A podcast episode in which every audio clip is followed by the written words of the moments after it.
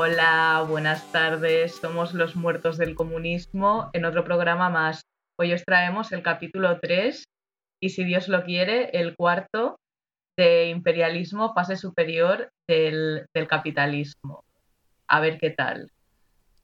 Perdona a todas las shippers de Paul Alberto, pero hoy no vaya a tener más salseo. ya hoy, hoy, hoy no, lo siento. Pero bueno, eh, vale, sección, sección humana, venga, que mientras busco el libro y todo esto, cuéntanos de tu vida, Violeta. Pues bueno, estos días poco más. O sea, lo más novedoso que he hecho es quitarme la vida sedentaria un poco y darme una vuelta por el barrio a recoger hierbajo de los árboles para poner un tarro con agua. Y, bueno, y, releyendo un poco eh, los capítulos y tal, me he acordado de, madre mía, yo cuando estaba en bachiller, eh, la copia que hice en mis clases de economía con la Blackberry, o sea, sí, la Blackberry, con las teclitas y todo el rollo, Phil Oldjet. eh, sí, es, mm, pues nada, que me pilló el profesor y, y, yo en vez de leerme ahí un poco los papers directamente, pues, pues nada, ahí con la Blackberry entre las piernas intentando copiarme. Pero me dejó, me dejó, o sea, no me dijo Violeta, por favor, no sé qué, y ya pues escondí el móvil. ¿Tú qué tal? Bueno, yo pues, pues aquí, víctima del, del TFM para variar, que será mi monotema de sección humana, los próximos capítulos, si consigo llegar con vida a los próximos capítulos, porque yo soy un poco estrella fugaz, aparezco pues cada mes y medio, sí, esto. Pero, pero vaya, que, eso. Y yo solo quiero hacer un disclaimer de que yo, o sea, soy homosexual y por lo tanto no sé sumar. Así que que Dios nos pille confesados en este capítulo. Mira, de verdad, yo tengo terror porque de verdad, ya, lo he dicho, ¿eh? Es que, madre mía, madre mía la economía. ¿Cómo va? Y cómo nos, deja a nosotras. Que no, tía, que, que, que, no, que, no, que no huelan el miedo, ¿eh? Eso, eso, que venimos preparadas, venimos preparadísimas, ¿eh? Vamos a dejar a Alberto y a poner en su suelo. es broma, no. Os quiero, bebés. Bueno, ya, ya empieza potente el capítulo, ¿no? Capital financiero y oligarquía financiera. ¡Uh, uh! ¿Qué es esto? bueno, em, a ver, ya Poli y Alberto comentaron un poco lo que era el capital financiero en el anterior capítulo, así rapidillo, ¿no? Como venga, venga rápido que, que se acaba el tiempo. Así que bueno, ya el capítulo empieza ahí con una cita de Lenin al Hilferding, este, definiéndolo un poco, ¿no? Que luego la complementa. Bueno, os leo la cita, que es el primer parrafito que sale. Que por cierto, la edición que tengo yo y la que tenemos Lucy, creo que, o sea, Lucía creo que es diferente a, a la que tienen Poli Alberto, pero bueno, más o menos eh, es igual, ¿eh? Una parte cada día mayor del capital industrial, escribe Hilferding, no pertenece a los industriales que lo utilizan, puede disponer del capital únicamente por mediación del banco que representa, con respecto a ellos, al propietario de dicho capital. Por otra parte, el banco también se ve obligado a colocar en la industria una parte cada vez más grande de su capital. Gracias a esto, se convierte en proporciones crecientes un capitalista industrial. Este capital bancario, por consiguiente, capital en forma de dinero, que por este procedimiento se trueca de hecho en el capital industrial, es lo que llamo capital financiero. El capital financiero es el capital que se halla a disposición de los bancos y que es utilizado por los industriales. Y aquí Lenin se pone en plan, eh, eh, eh, que esta definición no está completa, ¿no? Y dice, por cuanto no se indica en ella uno de los hechos más importantes, a saber, el aumento de la concentración de la producción y del capital en un grado tan elevado que conduce y ha conducido al monopolio. Bueno, aquí básicamente pues nos comenta de que que bueno, que añade eso, ¿no? Un poco y luego le, empieza a meter... Es me ha hecho gracia lo de lo del a saber. ya, ya, a saber ahí. Yo, mira, de verdad, yo esta edición tiene unas cosas que yo, yo, yo no sé la gente que lo ha editado, pero de verdad que me, que me lían viva. Pero básicamente eso, que, lo que quiere hacer Lenin un poco resaltar, ¿no? La historia de, del capital financiero, ¿no? De cómo, de que ha habido una concentración de producción, que ha llevado a los monopolios, con la fusión de los bancos y la industria, y, eso que se ha formado el capital financiero, que no es solo, ah, eh, ya está, lo que dice el Hilferding este, que mira, que si no lo pronuncio bien, lo siento, es lo que y bueno, ya mm, es un poco esa fórmula. Y luego ya empieza aquí la oligarquía financiera. que yo no sé si Lucía quiere comentarlo o lo... ¿Hola? Claro, a ver, o sea, evidentemente el capital financiero y el control que se hace sobre todas las ramas de la producción y tal, pues no se, no nace, no es un bullet que sale en un campo, o sea, no es por generación espontánea. Evidentemente hay, hay personas detrás, unas pocas, que tienen el nombre pues de oligarquía financiera, que son esos grandes magnates internacionales hmm. Con mucho poder, que ya no haré foreshadowing, o sea, ya explicaremos más adelante por qué tienen mucho poder cuando expliquemos el sistema de participaciones, porque ahí hay miga, vamos, uh, para montar una panadería hay miga. No hemos traído los buenos ejemplos aquí. Eh, bueno, que a mí me hace gracia también, porque aquí ya, bueno, en el capítulo 4 también habla Lenin de, de lo que hace la propia cultura, los medios de comunicación para blanquear todo esto, ¿no? Pero él ya, ya, ya menciona, ¿no? Un poco la ciencia burguesa alemana, estos cuatro, mm, no sé, mm, almendra aquí diciendo de que oh, el comercio es una actividad profesional encaminada a reunir bienes, conservarlos y ponerlos a disposición. Y él dice, pero bueno, ¿pero qué dices? Y claro, eh, en este sentido es que ya lo vemos en la actualidad, ¿no? O sea, vemos Mm, como al final la cultura, los profesionales más burguesados y tal, dentro de la economía, la ciencia económica, etcétera, pues intentan no embellecer un poco la, la realidad que nos encontramos, ¿no? O sea, solo hay que ver los anuncios de los bancos, como, como intentan hacer ese acercamiento, ¿no? De empatizar con la fibra, con, con nosotros, ay, la familia, no sé qué, el fondito blanco, todo súper iluminado, todo súper bonito hay los amigos que se han creado una cuenta ahora por internet, que esto también están jugando mucho con la aplicación y todo el rollo, pero vamos, que es un poco de lo mismo. Y en el cuarto capítulo ya meteremos más, más fondo en, este tema de la cultura. Hombre, y de hecho lo que, lo que comenta Lenin de los intelectuales de la época que apelaban al sentido de la responsabilidad de los directores del, del banco, del sentido del deber, de tal. O sea, esto sigue a la orden del día. Por ejemplo, la, amiga Ana Patricia Botín, a ella la entrevistan, ella es ahí, pues una, una señora, pues una señora con los pies en la tierra, además feminista, que no se diga. Ay, Dios santo. Y, y claro, pues esto, claro, esto camufla porque dices, señora, es que es que esta persona es, es, la presidenta de, de, un banco que tiene sucursales en España, en todo el mundo, y que básicamente el gobierno de, México demandaba un par de bancos, entre ellos BVA y Santander, por básicamente acusándolos de, de, monopolio por fraudulencia en una emisión de deuda pública. Que dice, vale, señora de su casa feminista, pues igual no.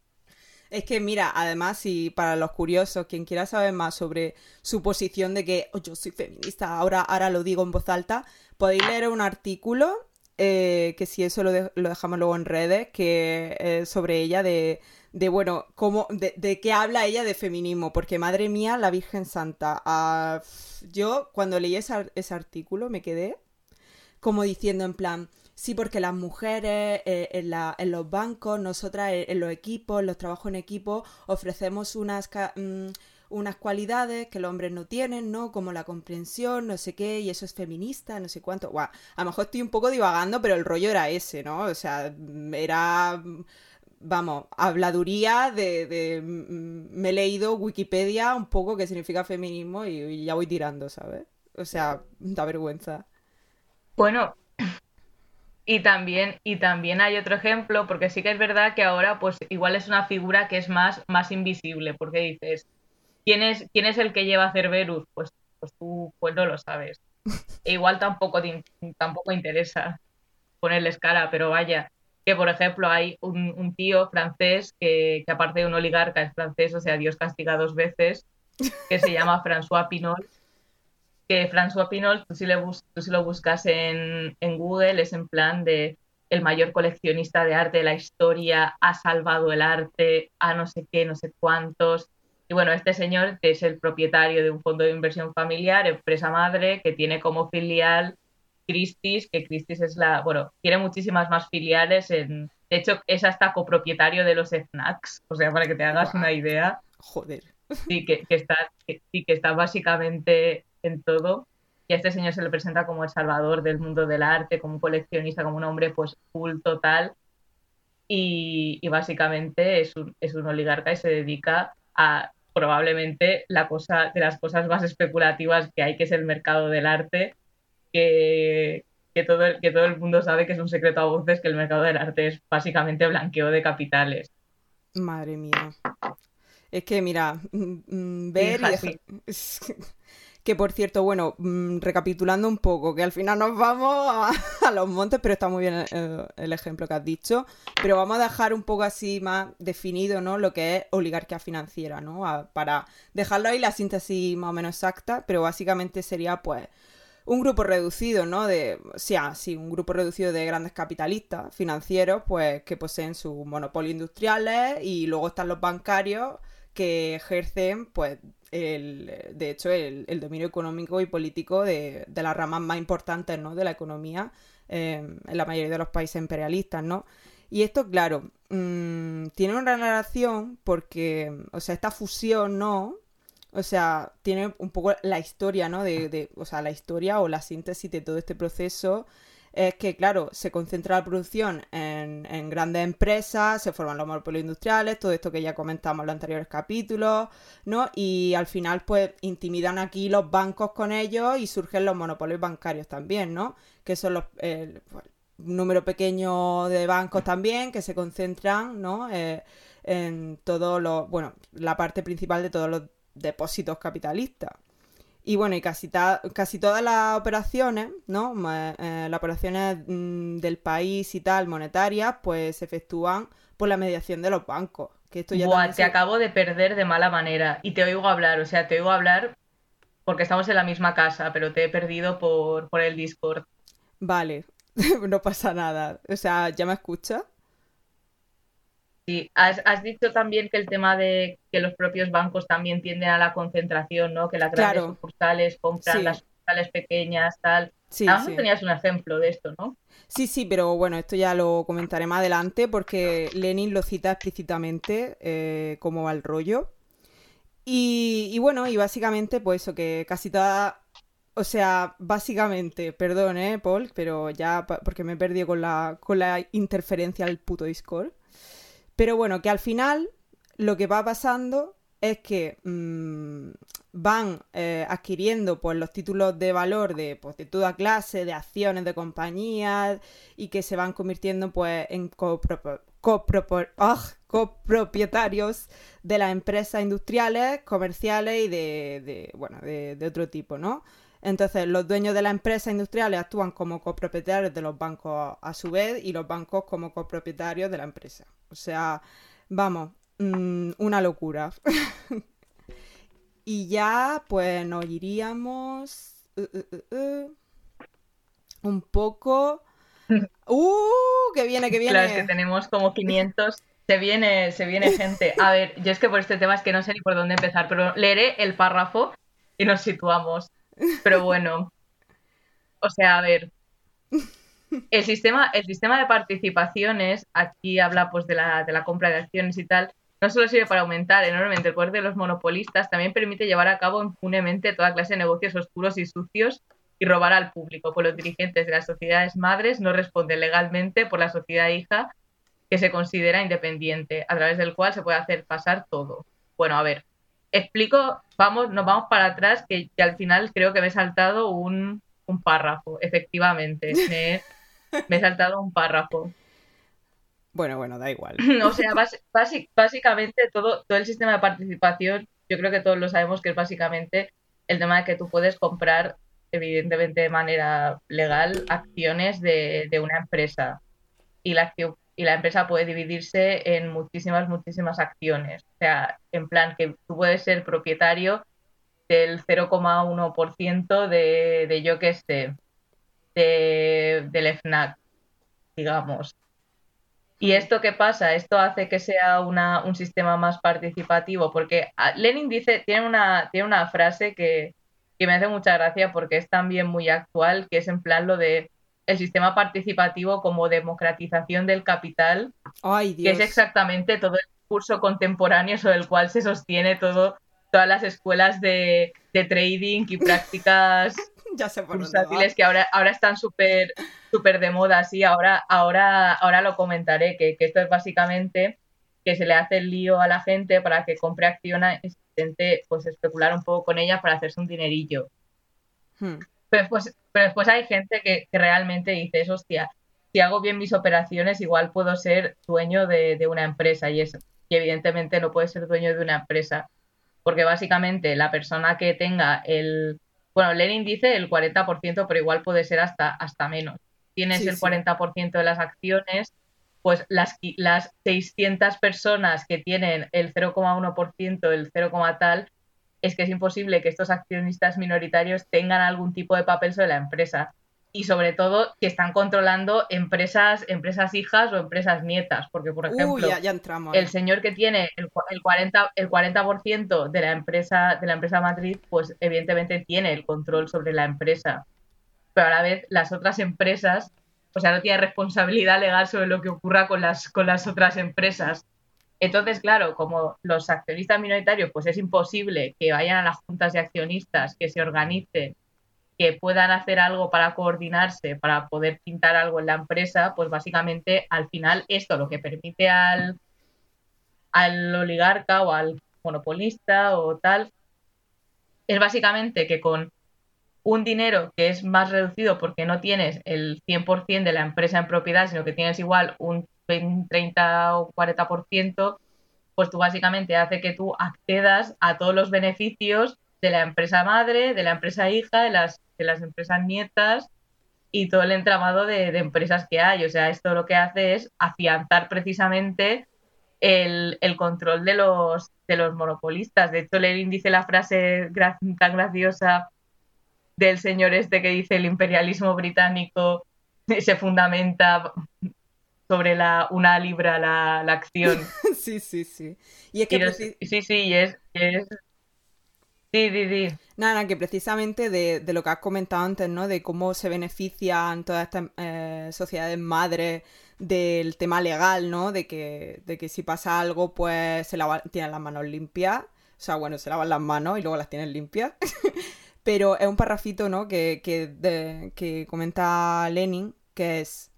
Pero el sistema de participación no solo sirve para aumentar en proporciones gigantes gigantescas el poderío de los monopolistas, sino que, además, permite llevar a cabo impunemente toda clase de negocio oscuro y sucio y robar al público, pues los dirigentes de las sociedades madres, formalmente, según la ley, no responden por la sociedad filial, que es considerada eh, como independiente y a través de la cual se puede hacer pasar todo. Y este es un poco, eh, eh, que luego pone un ejemplo el del banco de, Alemania, pero yo voy a poner otro bueno, básicamente aquí está comentando que, una sociedad madre, eh, si le pasa algo a su sociedad hija o nieta tal, no le pasa nada, ¿no? Pongo un ejemplo. Mercadona, no bueno, yo creo que casi todo el mundo de, que vive en España conoce el Mercadona, el típico, la típica franquicia de supermercado que tú sales de tu barrio y te la tienes a 10 minutos, que es una de las, es más, creo que junto al día tienen el 40, o sea, lo leí hace poco, tienen el 40% de control del mercado, o sea, una barbaridad. Y bueno, pues el Mercadona en este caso sería la sociedad madre, ¿no?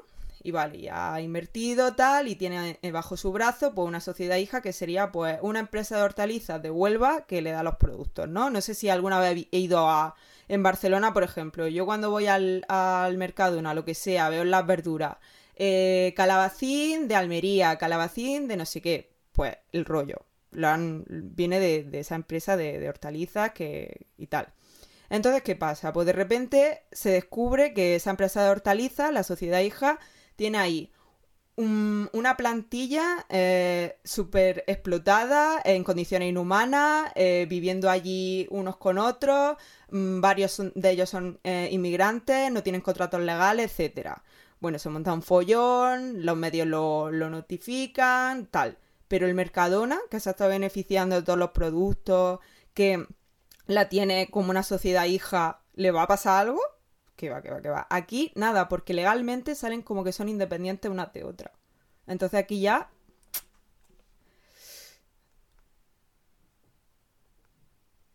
Uy, no sé si Lucy se ha ido o se la ha ido. Ah, vale.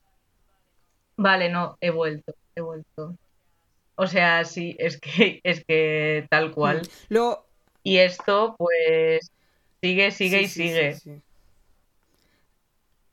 No sé si tenías tú otro ejemplo. Sí, sí, sí, espérate, es que tengo como 400.000 pestañas. Ya, ya, aquí tenemos. El ordenador está ya diciendo, nena. O sea, yo no, yo no tenía el, el, ejemplo sobre la dudosa legalidad, pero lo que sí tengo un ejemplo bastante bueno, que es en relación a lo que comentaba antes de que los, los, accionistas no pueden coordinarse para ejercer poder sobre la empresa, es que tengo el, el ejemplo que más que todos sabréis cuál es, que es el ejemplo de GameStop. O sea, lo de, lo de GameStop que, que, que surgió como una, como una especie de, bueno, se hizo súper, súper viral y la gente estaba flipando, en plan de los pobres robándoles a los ricos, haciéndose ricos, haciendo tal. A ver, evidentemente duró tres días.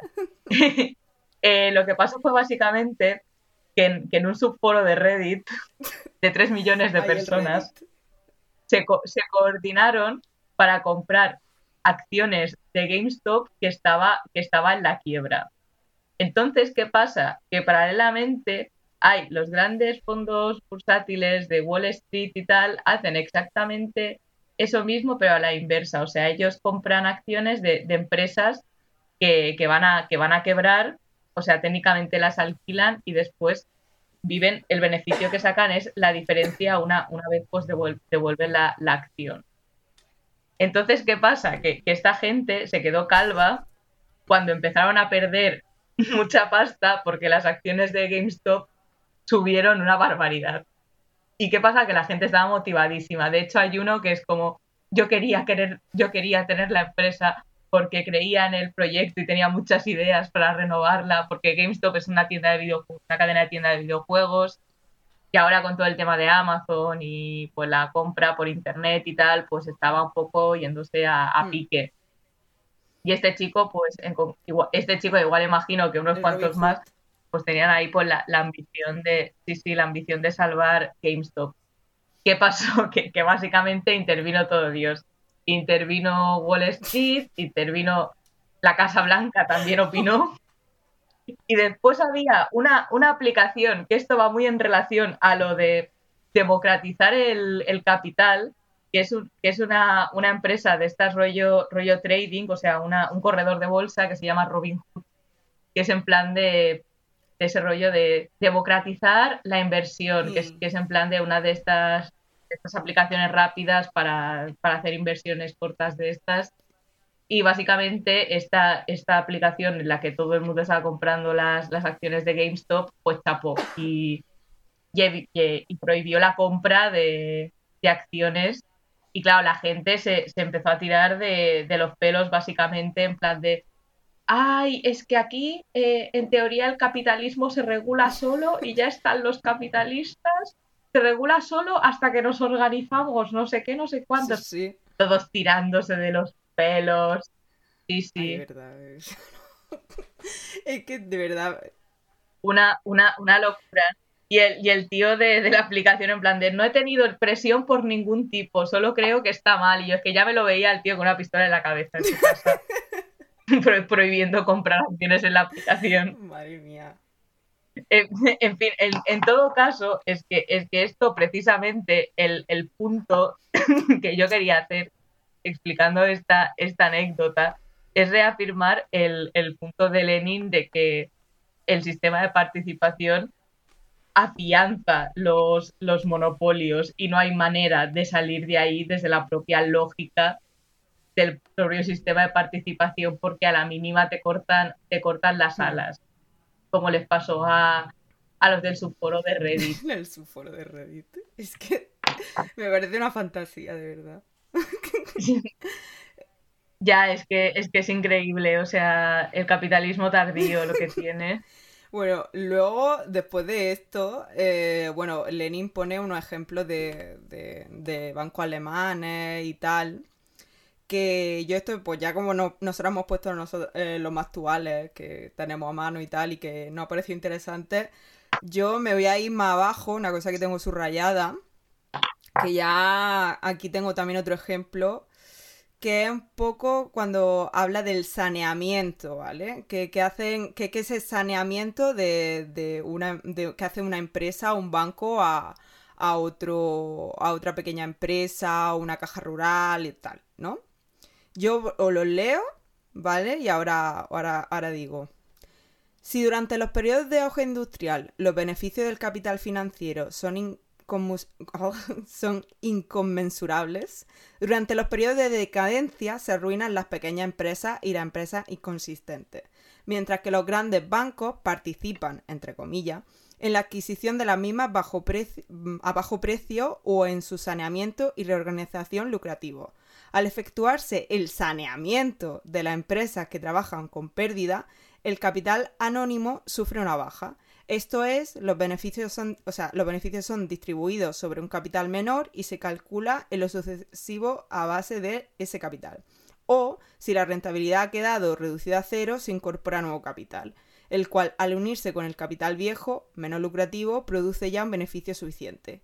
Convierte, conviene decir, añade el Hilferding, bueno, que ya lo estaba nombrando aquí un poco, que toda, todo esos saneamientos y reorganizaciones tienen una doble importancia para los bancos. Primero, como operación lucrativa y segundo, como una ocasión propicia para colocar a esas, o sea, sociedades necesitadas bajo su dependencia. Bueno, ¿qué pasa aquí? Bueno, aquí lo que nos está comentando Lenny y al citar al señor este es que básicamente, pues mira, si una empresa pequeña o moderadamente así grande, grande, bueno, moderadamente grande y tal, o un banco pequeño, ¿vale? se arruina, los beneficios, bueno, porque están en la mierda, tienen un montón de deuda, no pueden hacer nada, están fatal. Pues llega un banco y dice, o una grande empresa eh, y tal, y dice, vale, eh, para que toda esta producción no se vaya a la mierda, para poder reutilizar todos los fondos de inversión que hay y demás, yo, yo invierto en esto, lo compro y saco provecho. Así la economía no se va a la mierda, ¿no? Porque claro, si imagínate que un montón de fondos de un banco de la noche a la mañana se van, o sea, adiós a la galaxia exterior, pues eso va a tener una influencia nefasta en la economía en general.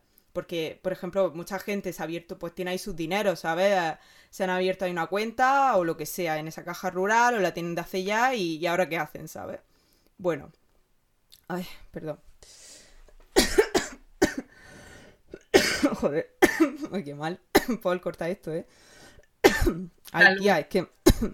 No, no, no, las, las, toses, las toses de cáncer Ay, se no, quedan. por favor. Que ya hay un capítulo en el que estoy tosiendo durante todo el capítulo y no me cortaron ni una sola tos, que la gente se creía que me estaba muriendo en Ay, directo. mira, Paul, ¿eh? Paul. Te lo suplico. Bueno, eh, claro, pues eh, lo mismo que ha pasado, bueno, que, estoy mezclando un poco banco-empresa, pero más o menos pues sí puede pasar lo mismo con una empresa, ¿no? Que se va al traste y ahora toda la producción y tal, las compras, pues, mm, o sea, perdón, si lo compras, pues, pues ya no se iría la mierda, ¿no? Porque está reinvirtiendo, entre comillas. Eh, entonces lo que nos comenta Lenin es que esos bancos eh, no lo hacen en realidad para que la economía vaya bien, sino para ir ellos bien, ¿no? Y ahora, pues, la empresa o el banco pequeño o la caja rural, eh, toda esa producción que tenían, todos los fondos, todos los clientes que se habían abierto una cuenta y tal, lo que he comentado, pues se lo quedan los compradores. Y a veces, con, pues, pasa una cosa, que aquí entra el Estado, asoma la patita. Y es que a veces, pues, hay una inversión de capital extra por parte del Estado. Eh, por ejemplo, el, Fondo de Reestructuración Ordenada Bancaria, que el FROP, eh, invierte ¿no? en lo que pueda, o sea, invierte en el banco para que éste pueda sanear al otro. ¿no? Y así, pues ya el banco que lo está comprando gana, gana de entrada, ¿no? Todos esos beneficios y se queda con, en este caso, eh, depende de lo que haya comprado, con la empresa o con el banco. Aquí tengo yo un ejemplo, que pasó en 2013, si no me equivoco, que el BBVA eh, uno de los que ya menciona Alberto, que es uno de los bancos más grandes de España. Bueno, el, el BBVA va, a, salir más veces, ¿eh? porque madre mía. Nunca me voy a olvidar de este banco porque yo lo conocí por primera vez porque mi padre estaba ahí y, le regalaron una vajilla y luego mm, la vajilla tuvo consecuencias, ¿eh? La vajilla de cerámica grande.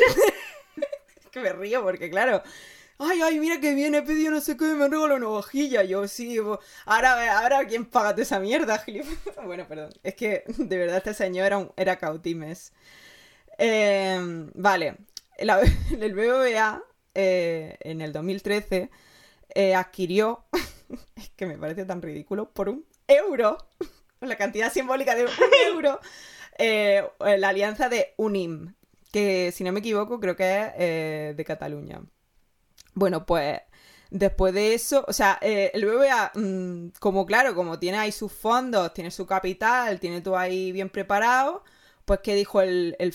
Dijo, hostia, pues te lo vamos a dar a ti porque creo que tiene la mejor oferta. Porque claro, la gente dirá, hostia, por, un euro, o, digo yo, hostia, por un euro me lo compro, ¿sabes? Tal, sí, tú compras eso por un euro, luego a ver cómo enfrentas tú todas las deudas, todo, todo lo que podrían haber tenido, que, te quedas, vamos, sin piel. ¿Y qué pasa? Pues que el Francisco González, que, que es el que preside el BBVA, pues dice que ay, es una buena operación, tanto para el banco como para, UNIM, porque claro, mm, esto, estamos, se pone en manifiesto la confianza en BBVA, que eh, para el futuro de Cataluña y la integración que ayudará a fortalecer el sistema financiero español, no sé qué. Y a ver, es como... Eh, o sea, aquí es un ejemplo claro de lo que acabamos de decir. O sea, el BBVA lo está comprando para su beneficio y que, mm, que, al final lo que, lo que se va a hacer es quedarse pues con todos los clientes de, del anterior banco, ¿no? De, bueno, de este banco del UNIM.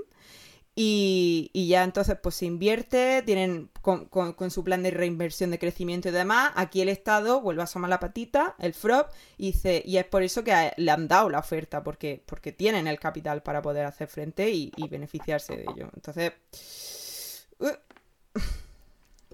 Claro, es que al final para dar, para dar un poco de, cuerpo a lo que estamos diciendo y resumir también un poco los contenidos del, capítulo, porque claro, como son párrafos como súper largos con un montón de, tablas de, bancos y, empresas casi decimonónicas, pues, o sea, básicamente lo, que estamos hablando ahora es de, es, de las, es de las formas que tiene la oligarquía financiera de, de consolidarse, ¿vale? O sea, algunas de ellas pueden invertir a saco en tejido industrial y otras pues pueden tener un componente mucho más más usurero o más de o más especulativo de pues de emisión de valores de especulación inmobiliaria todo esto. Pero al, pero al final mm, porque también hay, hay este pensamiento que también señala Lenin que dices ay bueno sí igual si les quitamos la parte especulativa al, al, banco, pues igual podemos salvar un poco todo ese entramado. Y es como, a ver, eh, no puedes,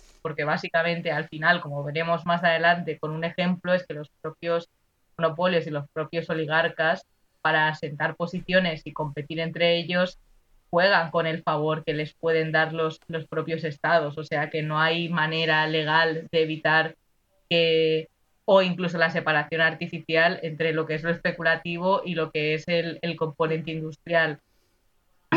Y por una parte, pues están estas, estas dos Españas, ¿no? De, de la manera que tiene de consolidarse la oligarquía financiera. O sea, puede, puede tirar más por usura, puede tirar por inversión industrial, pero, pero no es algo súper, no es, no es súper estático, es un plan de team usura, team invierto en industria, sino que de hecho, Lenin pone una gráfica que básicamente tienen esa doble hmm. inversión cada, cada banco. O sea, no se puede entender lo uno y lo otro.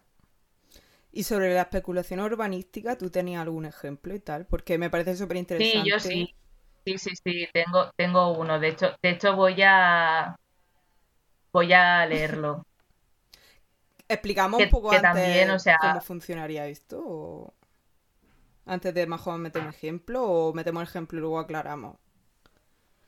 No, es que, es que voy a voy a leer la la, frase ah, directamente, o sea, el, el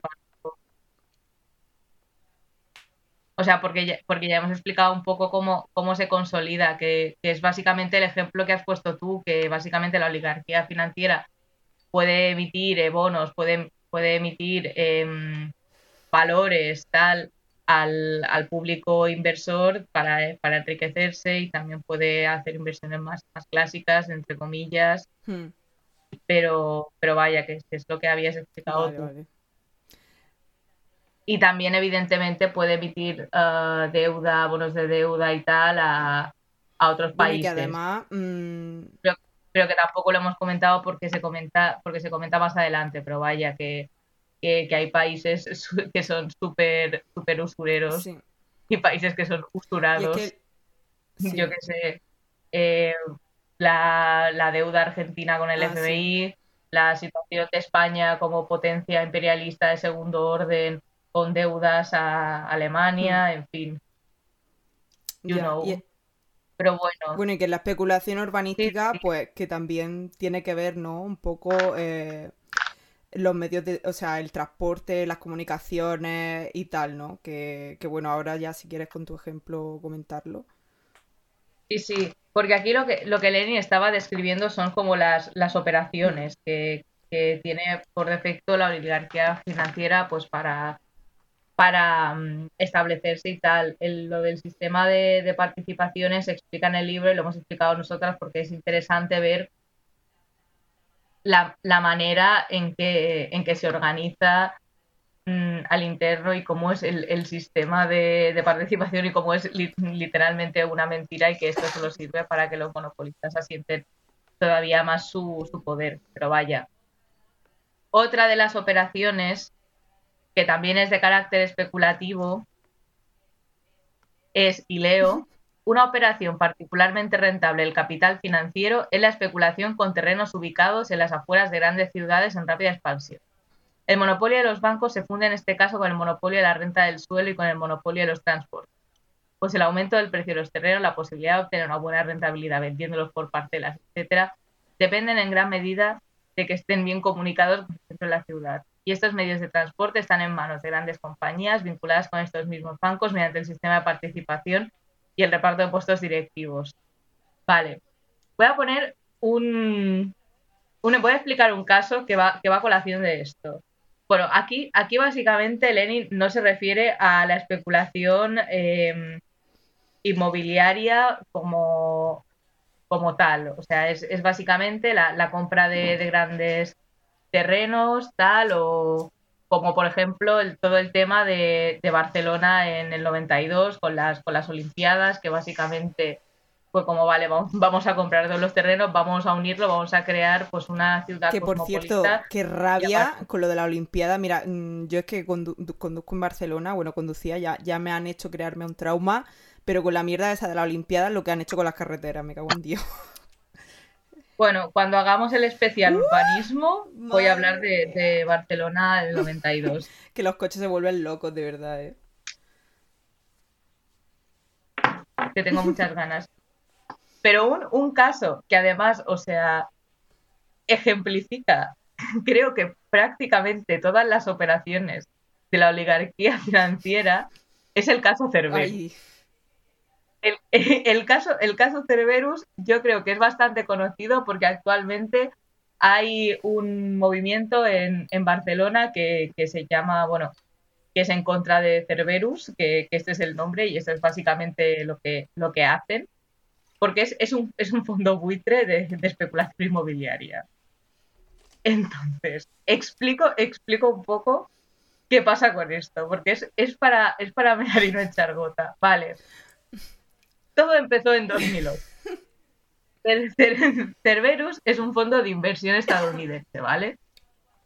Y cuando, y cuando ocurrió la burbuja inmobiliaria y entró pues, eh, el Estado español en, en crisis, cuando petó la bruja inmobiliaria y todo esto, estaba Cerberus por ahí acercando sus garras. Estaba en otros países europeos por el tema de los impuestos y, claro, porque al final el, mood general de, esta, de esta empresa pues es básicamente comprar a un precio de risa para, para venderlo más caro, básicamente. Paralela, paralelamente a esto, se crea el, lo que se llama el, banco malo. Que es, que es una especie de, inmobiliaria a, gran, a gran escala, fundada con dinero público y fundada por prácticamente todos los baños, todos los, todos los bancos de España. es que quiero, es que quiero, es que quiero ir al baño, pero es que si voy al baño perder el hilo y me, ha y me ha traicionado el subconsciente. Por prácticamente todos los baños. Y dale con los baños, de verdad. Queda un minuto, queda un poco más para grabar, terminar la grabación, así que te va a tener ahí que contar el pipí. Pues no, voy a, voy a, tener, voy a tener que aguantar. Pero ahora que, ahora que mi cerebro ha hecho el, el truco, el truco semántico Cuando diga baño me refiero a un banco, ¿vale? Ya no va a reírnos tanto por esto, iba a decir, ¿qué les pasa? Pero es que tenemos una borrachera intelectual ahora mismo que, que, lleva cargadita. vale, lo que iba diciendo. Fundado por todos los bancos españoles y unas cuantas aseguradoras. básicamente, el, el, point que se llama, eh, tiene, tiene un nombre, creo que se llama es que lo tengo aquí apuntado, voy a mirarlo en un segundo. que se llama Sareb, ¿vale? Pues que lo llaman el banco malo. Pues básicamente el point de esto era básicamente gestionar todos los activos tóxicos, que un ejemplo serían los típicos, las típicas hipotecas concedidas a gente que, que no tenía solvencia y que se pusieron súper de moda en 2007 y que al final petó por motivos evidentes pues e-, ellos tenían, eran los encargados de gestionar, pues toda, sanear, pues rescatar los bancos y salvar pues, y encargarse de vender y deshacerse de todos estos activos tóxicos. ¿A quién le encargaron vender esos activos tóxicos?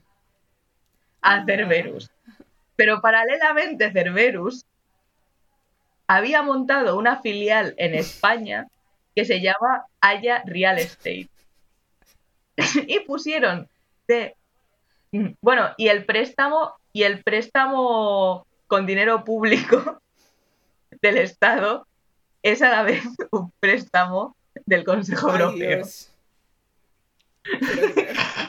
es que tú, ya, es que me he hecho hasta un croquis porque me estaba perdiendo y todo. Incorporar imagen del croquis en redes.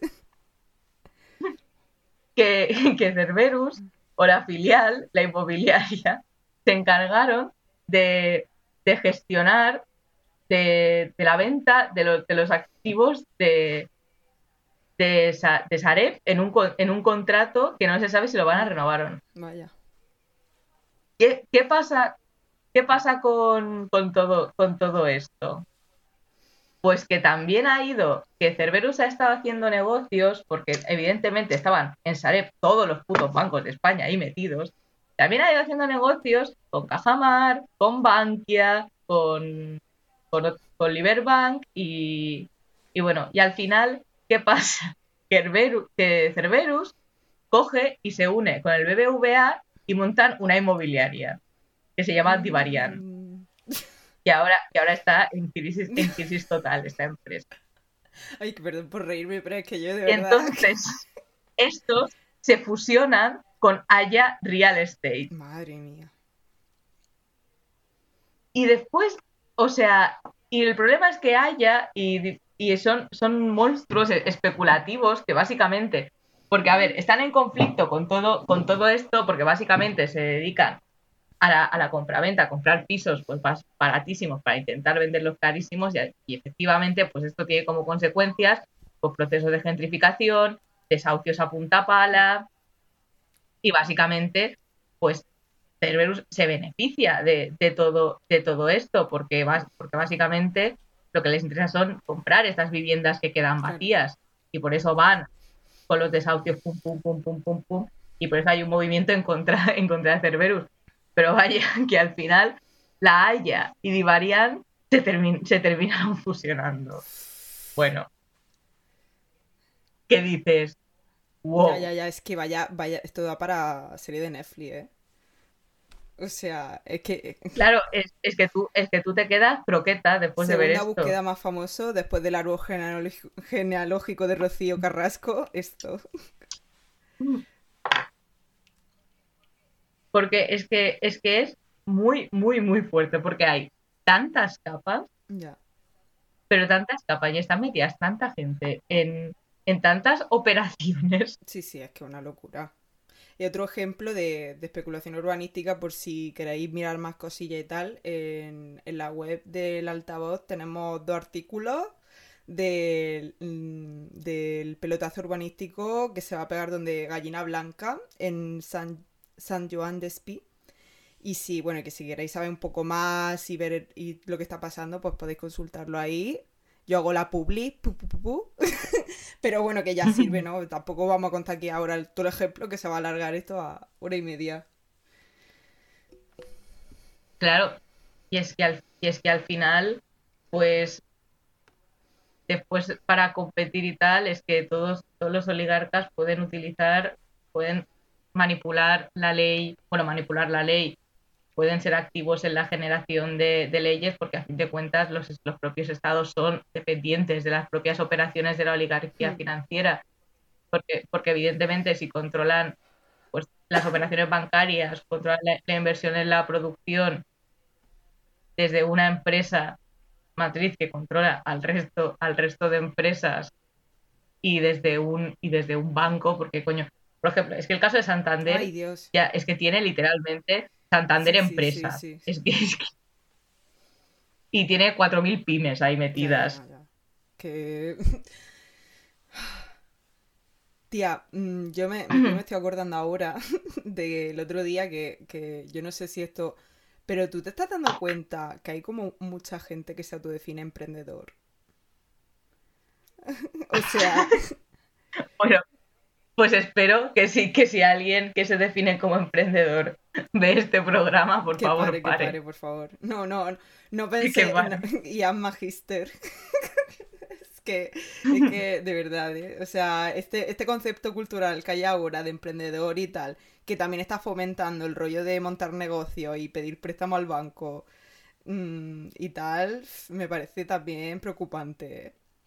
Y con las redes sociales que se está, mm, esto vamos, mm, arrastrando de una forma, o sea, antes tú lo típico, ¿no? O sea, que las redes sociales están haciendo un montón. O sea, tú antes lo típico, ¿no? Que hablabas con tal, no sé qué, oye, pues sí, pues creo que buena idea, pero es que Ahora, como se está promocionando tanto esto de crea tu propio negocio, ser tu propio jefe, no sé, no sé cuánto, que yo que al final es un peso cultural que, que, que hace ¿no? que la gente se cree una fantasía de que puede ser aquí el millonetti con una empresa, con un no sé qué, con, con, lo que has dicho antes, ¿no? De invertir en no sé cuánto, de no sé...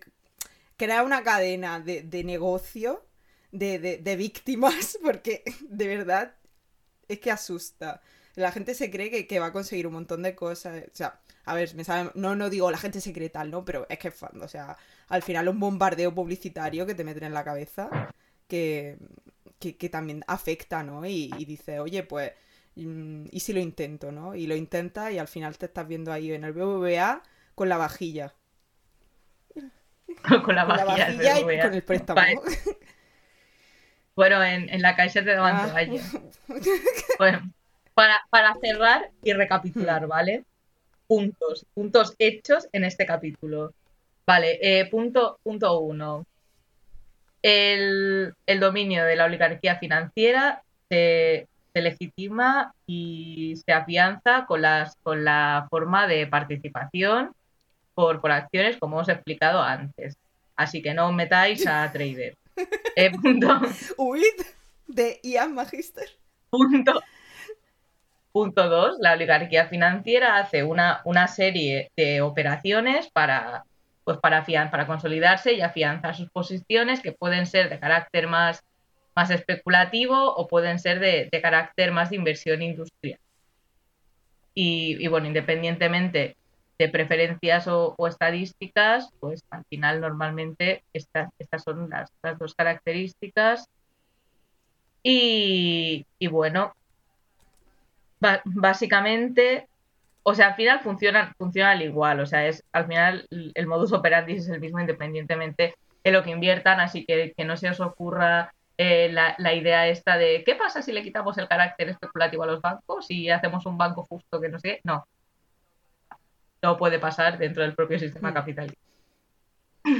Y, y, y, nada, y finalmente estas propias oligarquías financieras pues compiten compiten entre sí, pueden competir a nivel nacional, pueden competir a nivel internacional, o sea, pueden fusionarse las unas con las otras, pueden hacerse operaciones sucias. Sí, y forzando al Estado a que la apoyen y, tal. si pueden cortar el apoyo del Estado, ya, ya habéis visto a nosotros, al Estado español, con, a ver cómo se, cómo se desenvuelve con la, con la deuda con el banco malo. Y, y al final, esta oligarquía financiera se reparte, se reparte el mundo porque hay, porque hay unos, unos países que tienen pues, pues monstruos, monstruos bancarios y al final a partir de ahí pues surgen los conflictos bélicos, las diferentes formas de dominación imperialista, etc., que tocaremos en el próximo La repartición del mundo. Hmm. que, bueno, que Lenin, si queréis leerlo, pero en la última página del capítulo 3 ya menciona un poco los puntos que ha comentado Lucía y tal. Y, básicamente da la entrada ¿no? al siguiente capítulo, que es esa repartición del mundo, ¿no? Que en qué consiste, ¿no? Si supuestamente está todo repartido, etcétera. Eh, y bueno, ya pues la lucha imperialista, en qué, en qué, en qué consistió en la época de Lenin, que está consistiendo ahora, básicamente. Pues sale. Nos despedimos. Un abrazo a todos y a todas. Gracias por escucharnos. Y, bueno, al final hemos sabido sumar, no está mal. Venga. Adiós, un abrazo. Chao.